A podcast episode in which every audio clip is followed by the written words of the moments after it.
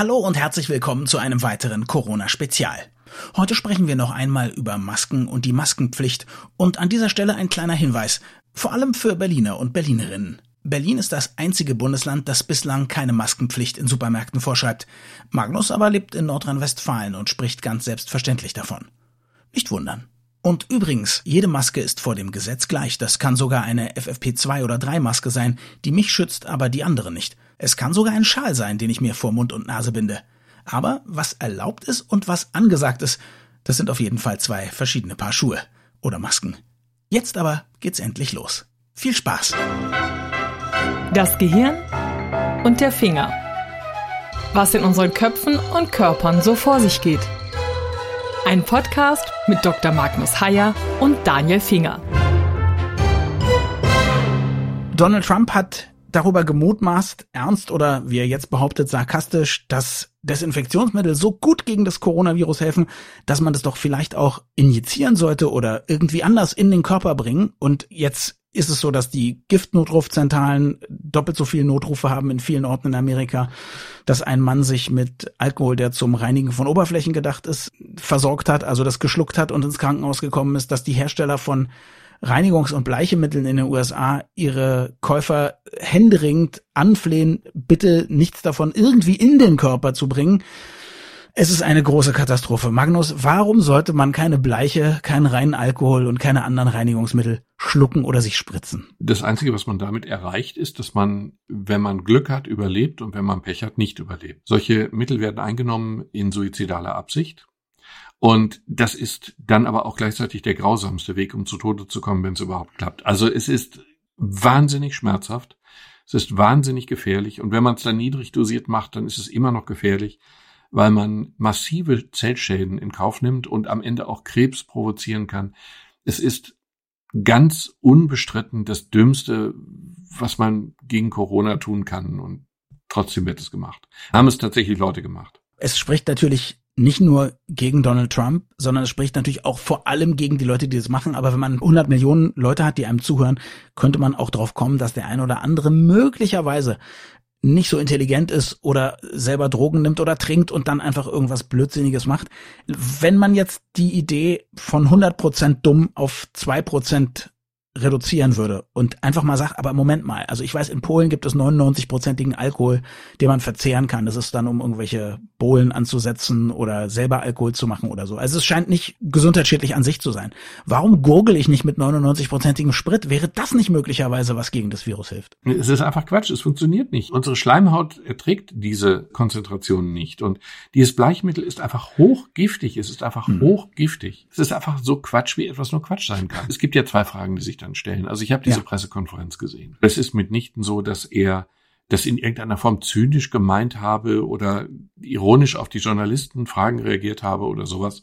Er hat es mhm. unmittelbar und direkt als Möglichkeit der Behandlung von Corona sozusagen in den Ring geworfen und hat dann eine neben ihm sitzende Person aufgefordert, das testen zu lassen. Ich verstehe ihn übrigens ganz genauso wie du. Ich habe es mir dreimal angeguckt. Ein Facebook-Freund hat geschrieben, er hat es ja ganz anders gesagt. Er hat quasi ganz laienhaft gesagt, könnte man nicht irgendetwas Vergleichbares entwickeln? All das habe ich auch nicht gesehen. Ich sehe es ganz genau wie du. Ich glaube nicht, dass das irgendeinen Interpretationsspielraum offen lässt. Aber ich habe mich natürlich zwei Dinge gefragt. Das eine ist, wie fühlt sich ein Mediziner, der, eine Medizinerin in dem Fall, die dort neben dem Podium sitzt und sich diese geradezu paranoide, lebensgefährliche Idee anhören muss.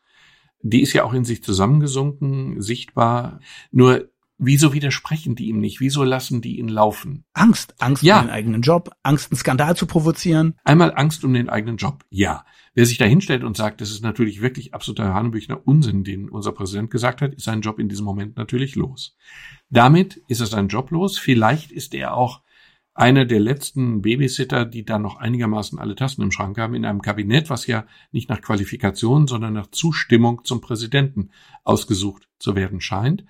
Und vielleicht ist jede einigermaßen vernünftige Stimme eine gute Stimme in einer solchen Mischpoke, um es mal so zu sagen. Ich beginne auch zu glauben, dass man in Amerika Angst davor um seine Gesundheit, seine Familie, sonst was haben muss, wenn man sich aggressiv gegen den Präsidenten stellt weil dieses Land scheint in einer Weise zerrissen zu sein, wie es niemals gewesen ist. Ich habe eine Zeit lang in Amerika studiert und habe das als ein gespaltenes, aber einigermaßen sich tolerierendes Land erlebt. Und das scheint völlig anders zu sein. Der Präsident ruft jetzt Leute auf, die in Staaten, Bundesstaaten, die von Demokraten regiert werden, gegen den Shutdown polemisieren oder protestieren sollen. Mhm. Und die treten dann mit halbautomatischen Gewehren auf. Von diesen Leuten kann man auch physisch Angst haben. Ich glaube, es erfordert mittlerweile ziemlich großen Mut, sich in irgendeiner Form gegen Trump zu stellen. Er hat ja auch schon etliche Leute gefeuert. Der, er ist, glaube ich, Virologe, ne? Fauci, oder zumindest ist er der Zuständige für, ja. für Epidemien in den USA. Der war jetzt bei den letzten Pressebriefings nicht mehr dabei, was auch kein gutes Zeichen ist. Der hat sich ja auch logischerweise wiederholt kritisch geäußert über Dinge, die Trump gesagt hat, weil sie einfach Hanebücher und gefährlich waren. Er hat es ja, maßvoll getan. Also er wurde auf Twitter-Nachrichten ja. von Trump angesprochen und dann hat er nicht gesagt, das ist natürlich alles Quatsch. Er hat den schönen, den sehr schönen Satz gesagt, er habe leider nicht die Zeit, sich die gesamten Twitter-Meldungen durchzulesen. Ja. Was ja eine Unverschämtheit reinsten Wassers ist, aber natürlich noch, also deutlich weniger unverschämt, als es hätte sein können oder müssen oder wie auch immer. Natürlich. Ich habe einen langen Podcast mit ihm gesprochen, wo er auch immer wieder sehr kritisch gefragt wurde. Ich würde nicht sagen, dass man ihm Fallen gestellt hat, aber es wurde schon gesagt, naja, wie kann er denn mit diesen Reaktionen und so leben? Und er meinte, naja, was viele eben sagen, Trump wäre eben ein Original, der redet eben anders und die Maßnahmen zumindest würde er doch sehr angemessen und sehr besonnen und er findet auch, dass relativ schnell reagiert wurde und schneller, na mhm. gut, das konnte man eben nicht absehen und so weiter und so fort. Also ich würde sagen, freundlicher geht's eigentlich nicht. Und trotzdem wird er jetzt aus der Öffentlichkeit rausgehalten, weil Trump einfach sagen will, was er möchte und erwartet keinen Widerspruch. Ich glaube, das ja, ist schlicht. Aber Trump hat ja nun mit dieser letzten Pressekonferenz, der vorletzten eben, wo er diese Bleichmittel auf die Haut oder subkutan oder oral oder wie auch immer empfohlen hat, hat ja nun längst die Ebene des skurrilen, vielleicht tolerablen verlassen. Es ist einfach, er fordert Leute auf, etwas zu tun. Indirekt fordert er, muss man fairerweise sagen, er fordert Leute indirekt auf, etwas zu tun, was diese Leute ins Grab bringen kann. Das unterfliegt jeden denkbaren bisher Ausfall dieses Präsidenten um Längen. Und man muss sich langsam wirklich fragen, wie kann das Land verantworten, diesen Mann in dieser Position zu belassen? Wenn der Begriff Impeachment jemals einen wirklichen Sinn hatte, dann doch zunehmend jetzt. Ja, ich glaube, das würde jetzt niemand mehr tun, weil bald sind Wahlen. Und im Moment haben tatsächlich ja nicht nur Trump, sondern auch die, na, Trump weiß ich gar nicht, aber zumindest seine Berater und die Republikaner haben große Angst, die Wahlen zu verlieren. Und äh, deswegen tut der Mann zusätzlich alles. Sonst tut er sowieso schon alles und lügt wie gedruckt, um sein eigenes Image zu retten. Jetzt möchte er, glaube ich, auch noch die nächste Wahl gewinnen. Also das wird noch ganz verrückt. Ich finde interessant, dass du mir ja gesagt hast, dass Trump sich das nicht ausgedacht hat, sondern dass er durch eine merkwürdige Sekte auf die Idee gekommen ist, dass man möglicherweise solche Desinfektionsmittel schlucken kann? Das ist eigentlich eine Geschichte, die das Ganze noch bizarrer oder eigentlich furchtbarer macht. Das war ein Artikel, ein längerer Artikel im Guardian vor ein, zwei Tagen. Und zwar dieser Gedanke, dieses Bleichmittel und Desinfektionsmittel zu nehmen, gegen Krankheiten ist ein Gedanke, den eine bestimmte Sekte, die nennt sich Genesis 2, schon seit relativ langer Zeit verfolgt und versucht damit Mitglieder zu ködern, beziehungsweise eben auch zu missionieren, in Afrika zu missionieren. Es gibt ein längeres Video, was einer der Mitglieder dieser Sekte produziert hat.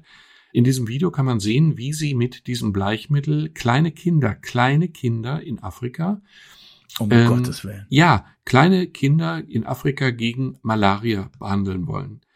Sie verdünnen das, okay. Die Kinder schreien, gut, Kinder schreien unter Umständen auch, wenn jemand Fremdes ihnen was einflößt, aber es deutet sich an, dass das scharf ist oder schmerzhaft ist oder so. Und so versuchen sie eben Krankheiten zu heilen mit diesem Mittel. Mit diesem Mittel, wo, wo wirklich alle verstandesmäßig denkende Menschen. So, und die amerikanische Gesundheitsbehörde FDA kämpft wohl schon länger einen Kampf gegen genau diese Sekte. Und diese Sekte hat jetzt wohl vor einer Woche oder anderthalb Wochen einen Brief, der Sektenführer hat einen Brief geschrieben an Donald Trump, indem er ihm eben dieses Mittel anpreist und versucht, ihn dazu zu bewegen, doch die FDA zu bremsen im Kampf gegen diese seine Sekte. Das behauptet er in einem sehr, sehr langen, was ich aber auch nur zum Teil ertragen konnte und gesehen habe, zum Teil gesehen habe, langen Video, in dem er dann eben prahlt, dass er diesen Brief an Donald Trump geschickt hat. Und der scheint ihn gelesen zu haben, weil er genau diesen Gedanken eben in dieser Pressekonferenz aufgreift. Ich habe mich schon geärgert und auch natürlich ein bisschen amüsiert über diese Televangelists, diese Fernsehprediger und heute wahrscheinlich Internetprediger, die also Covid-19 über den Bildschirm austreiben, weil sie dem Virus sagen, verschwinde aus unserem Leben und so. Das ist, das ist ja schon absurd. Aber Kindern Bleichmittel einzuführen, also da, da fehlen einem, um Gottes Willen, also die Leute gehören natürlich sofort hinter Gitter. Es ist eine strafbare Handlung, denn es ist eine schwere Körperverletzung, möglicherweise ist es fahrlässige Tötung, ich weiß nicht, wie es juristisch zu bewerten ist. Und ich weiß auch nicht, wie es da hilft, die Leute zu missionieren. Das ist doch nicht, dass die Leute sagen, oh geil, der Opa hat mir Bleichmittel eingeflößt, jetzt glaube ich mal an deren Art von Christentum. Das ist doch unvorstellbar. Es ist unvorstellbar, aber möglicherweise ist es erfolgreich. Und die stellen sich ja hin und sie sagen, mein Körper ist sozusagen der Tempel Gottes und ich muss meinen Körper reinigen. Als Tempel muss ich ihn natürlich reinigen mhm. und ich tue das eben mit diesem Bleichmittel. Und ich reinige den Körper von fast allen Krankheiten. Sie reden von, ich glaube, 99 Prozent aller Krankheiten seien davon heilbar. Sie reden von Malaria, von Krebs und von allen möglichen anderen und eben auch von Covid-19. Das ist natürlich überhaupt nicht diskussionsfähig. Es ist überhaupt, es ist absolut bar jeglicher Realität. Und eine solche Halsbotschaft wird eben ins Weiße Haus getragen und stößt dort wahrscheinlich, wir wissen ja nicht genau, Trump hat ja nicht bestätigt, dass er dadurch motiviert wurde. Aber es deutet sich ja nun sehr stark an, dass er genau dadurch motiviert, das in die Welt geblasen hat. Mit den genannten fatalen Folgen.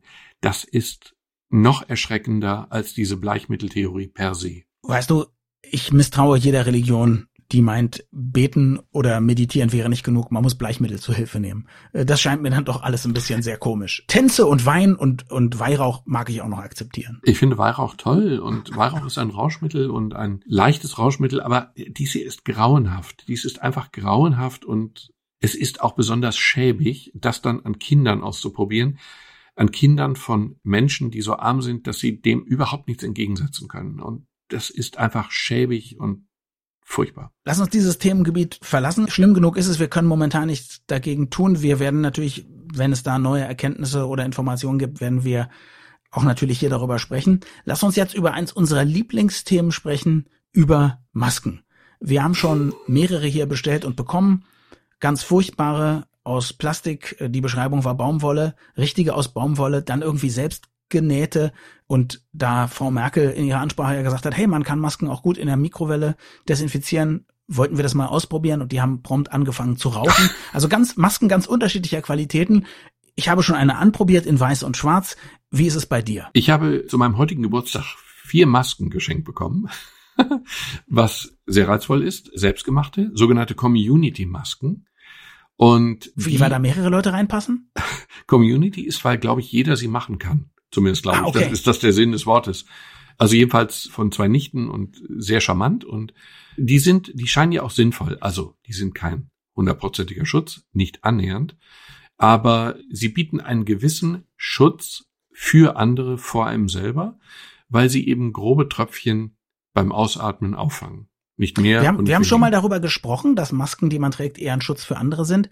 Warum schützen sie mich denn nicht? Ich meine, zumindest eine Maske, die besonders dicht ist und man könnte die ja theoretisch auch am Rand noch ein bisschen festkleben mit Pflastern oder so, würde man doch intuitiv einfach denken, das ist doch schon eine Barriere. Ja, reden wir zunächst mal nur über diese selbstgemachten Masken, beziehungsweise okay. über diese medizinischen Masken, diese ganz einfachen, diese aus Papier, die OP-Masken sind. Die sind im OP als Wegwerf. Ja, ja, gedacht, ja, ja, ne? genau. Das sind diese grünen Masken, die man sich einfach darüber zieht. Diese Masken fangen Tröpfchen ab, die ich möglicherweise abhuste oder abspreche, wenn ich rede. Man, mhm. es gibt ja auch Leute mit einer feuchten Aussprache, aber eine ein bisschen feuchte Aussprache haben wir alle. Dazu muss man wissen, wir atmen, wenn wir eben so reden, dann gehen diese Tröpfchen ja nach vorne weg und bleiben dann mit etwas Glück in diesem Stoff oder diesem Papier hängen.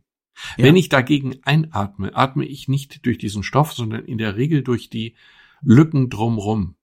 Also das okay. liegt ja nicht, das ist ja nicht aufgeklebt auf mein Gesicht, sondern der Rand bietet der Luft viel Durchlass. Ich atme nicht durch den Stoff, oder durch das Papier ein, sondern hauptsächlich durch die Lücken drumherum. Und deswegen würde ich dann auch Tröpfchen meiner Umgebung mit einatmen. Aber nicht ausatmen, weil die Ausatemluft eben relativ gezielt nach vorne geht. Okay, also solange ich nicht zur Seite ausatme, tue ich den anderen Leuten etwas Gutes. Genau, es sei denn, ich trage eine andere Art von Maske und das ist eigentlich ganz lustig, denn es gibt diese, wie soll ich sagen, altruistischen Masken und die egoistischen Masken. Diese Maske ja. hier ist ja wenn man so will, altruistisch. Sie schützt andere vor mir, aber ich habe nichts davon. Mhm. Und dann gibt es sozusagen egoistische Masken. Das sind die richtigen professionellen, sogenannten FFP2 oder FFP3 Masken mit Filter, mit Ventil, nicht Filter. Ja. Äh, das sind diese Masken, die vorne so einen kleinen ein kleines Ventil haben. Und die machen Folgendes, die mit Ventil, es gibt auch welche ohne Ventil. Die mit Ventil sorgen dafür, dass die Luft, die ich einatme, durch die Maske eingeatmet wird und durch diese professionelle Maske wirklich gefiltert wird und ich dann durch diese eingeatmete Luft keine Viren einfange oder Bakterien oder fast keine. Die ausgeatmete Luft geht aber durch dieses Ventil ungefiltert und ja, ungereinigt, ungefiltert nach draußen. Das heißt, diese Maske schützt tatsächlich mich vor anderen, aber andere nicht vor mir. Okay, und es gibt keine Kombilösung oder müsste man die beiden dann übereinander tragen? Es gibt, soweit ich weiß, tatsächlich keine Kombilösung. Das irritiert Verrückt. jetzt dich, das irritiert mich im Grunde auch, aber ähm, diese zwei Maskentypen gibt es. Aber die zweite Maske, diese richtigen Profimasken, diese FFP2-3-Masken, das sind welche, die sind auch für den Alltag nur sehr eingeschränkt geeignet. Die machen mhm. das Atmen wirklich schwer, denn ich atme dann durch die Maske. Ich atme nicht an der Maske vorbei ein, sondern ja. ich atme durch diesen schweren Stoff oder das Material, aus dem es gemacht ist. Und deswegen müssen Leute, die diese Masken längere Zeit tragen, vorher auch medizinisch getestet werden, müssen einen Atemtest machen, um überhaupt festzustellen, ob sie der Maske gewachsen sind. Okay, das ist wahrscheinlich so ein bisschen wie beim, wie beim Lungenautomaten, wenn man taucht, oder? Dass man wirklich ganz bewusst Luft reinziehen und rauspressen muss. Ja, okay. Sagen wir mal so. Ja. Aber es ist eine deutlich größere Belastung, durch diese Maske zu atmen. Ist ja auch logisch, wenn der gesamte Atemstrom bei der Einatmung durch diese Maske gehen muss. Und insofern kann das gar nicht jeder überhaupt ertragen. Die sind dann für wirklich professionelle Arbeitskräfte auf Intensivstationen oder so gedacht. Und da gehören sie auch hin. Die gehören nicht in den Alltag, die gehören auch nicht in den Supermarkt, wenn ich dort nur einkaufe. Zumal ich die Maske dann ja auch absetze, wenn ich den Supermarkt verlasse. Es ist eigentlich nicht sinnvoll, solche Masken draußen zu tragen. Und es ist ja auch, wie du gerade gesagt hast, egoistisch, weil man nur sich schützt, aber nicht die anderen. Genau.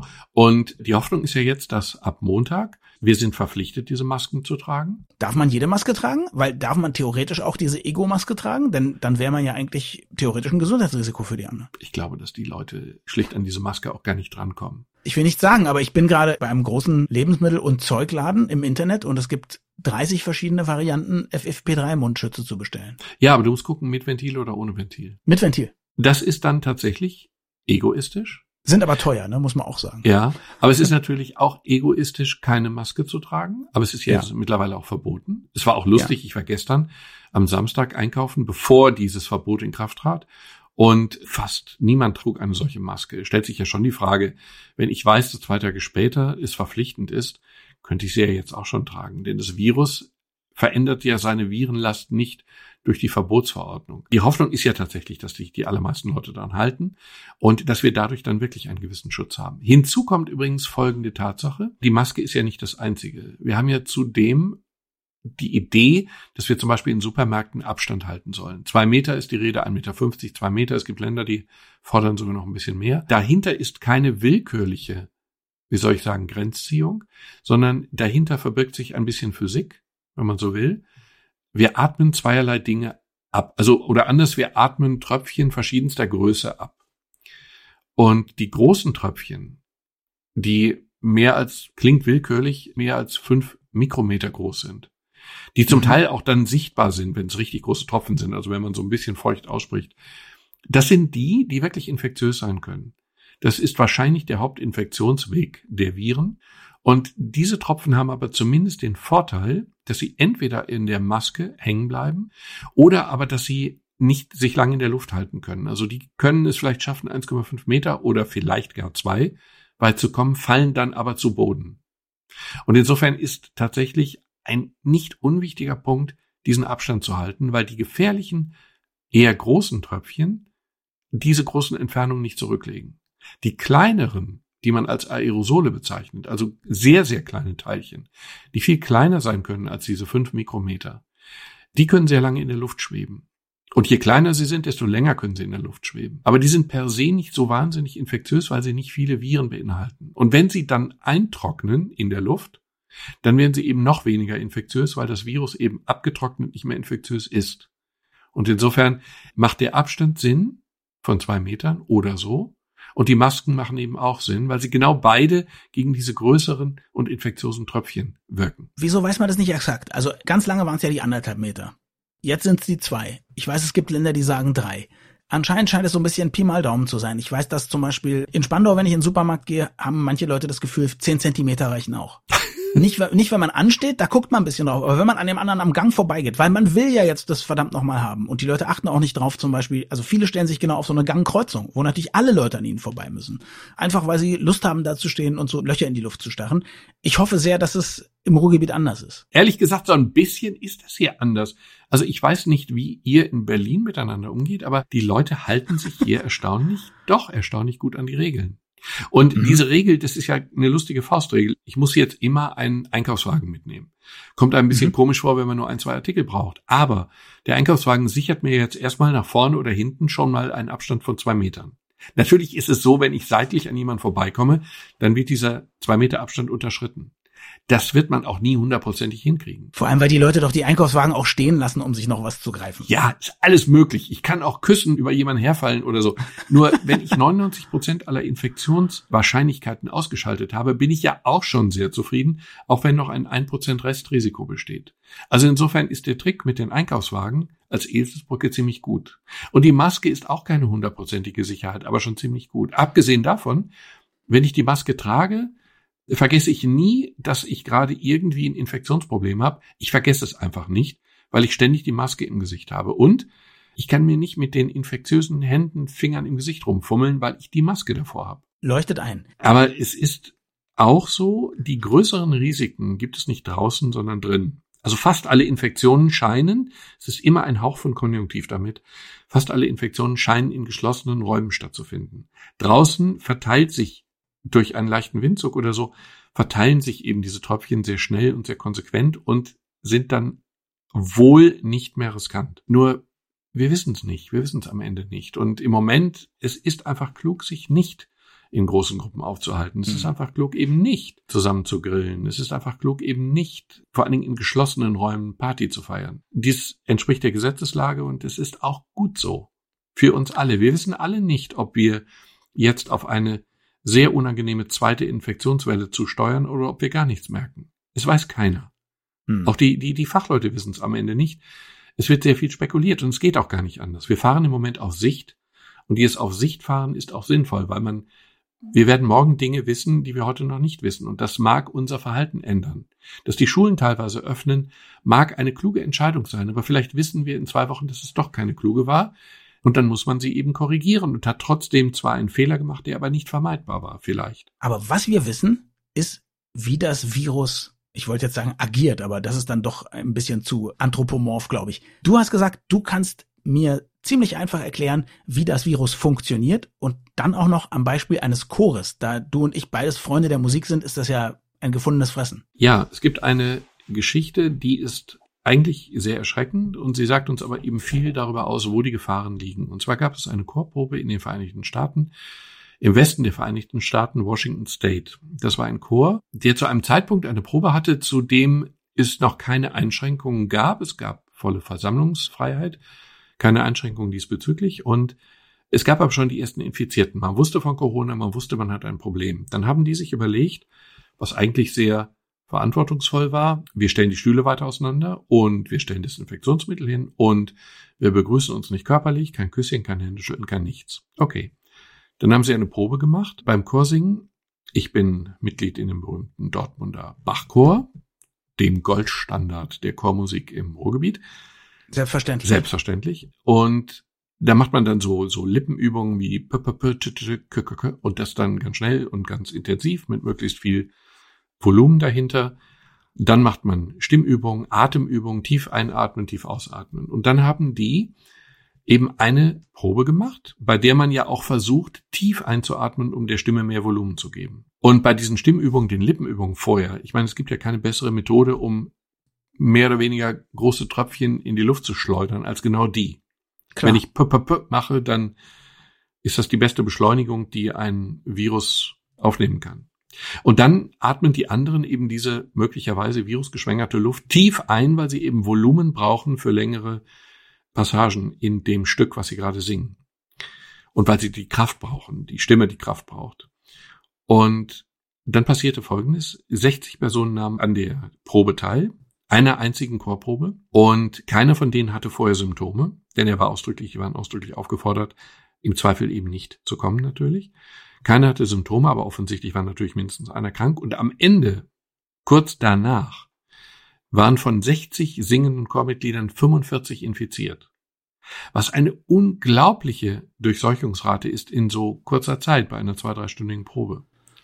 Und da kann man eben sehen, wo die Risiken liegen. Tiefes Einatmen sorgt dafür, dass das Virus eben nicht im Hals bleibt, wo es sich häufig vermehrt, aber überhaupt keine Symptome macht, sondern eben tief in die Lunge kommt, wo es dann sich auch vermehrt, aber eben massive Symptome macht. Macht ja auch total Sinn. Wäre das, also jetzt hypothetisch, weil wir über Masken gesprochen haben und wie sie funktionieren, wenn jetzt alle Menschen in diesem Chor eine altruistische Maske, wie du sie genannt hast, getragen hätten, also die, die die anderen schützt, Meinst du dann, das hätte trotzdem zu Ansteckungen geführt, weil einfach die Übungen so krass sind? Oder meinst du möglicherweise hätte sich das Virus dann auch nicht weiter verbreitet? Keine Ahnung. Ich kann nur vermuten, mhm. dass die Masken die allermeisten Infektionen wahrscheinlich einfach verhindert hätten. Die allermeisten. Mhm. Vielleicht nicht alle, aber die allermeisten. Mhm. Nur, ich meine, mit einer Maske singen geht schlicht nicht also, naja gut, der Gedanke ist ein wenig bizarr, aber am Ende geht's dann hinterher. Ich würde mich nicht wundern, wenn dann irgendwann ein Chor trotzdem mit Maske singt, weil es ohne nicht darf und nicht kann. Nur, sie hätten wahrscheinlich einiges verhindert. Aber hier kamen mehrere Faktoren zusammen, die allesamt für das Virus toll und für die beteiligten Sänger katastrophal waren. Eine gewisse Dauer in einem Raum, tiefes Einatmen, tiefes Ausatmen, Stimmübungen, Lippenübungen, das war alles ideal. Vielen Dank fürs Zuhören. Am Freitag gibt's dann unsere nächste reguläre Folge. Und falls ihr unseren Podcast noch nicht abonniert haben solltet, das funktioniert. Und wir würden uns drüber freuen. Bis zum nächsten Mal.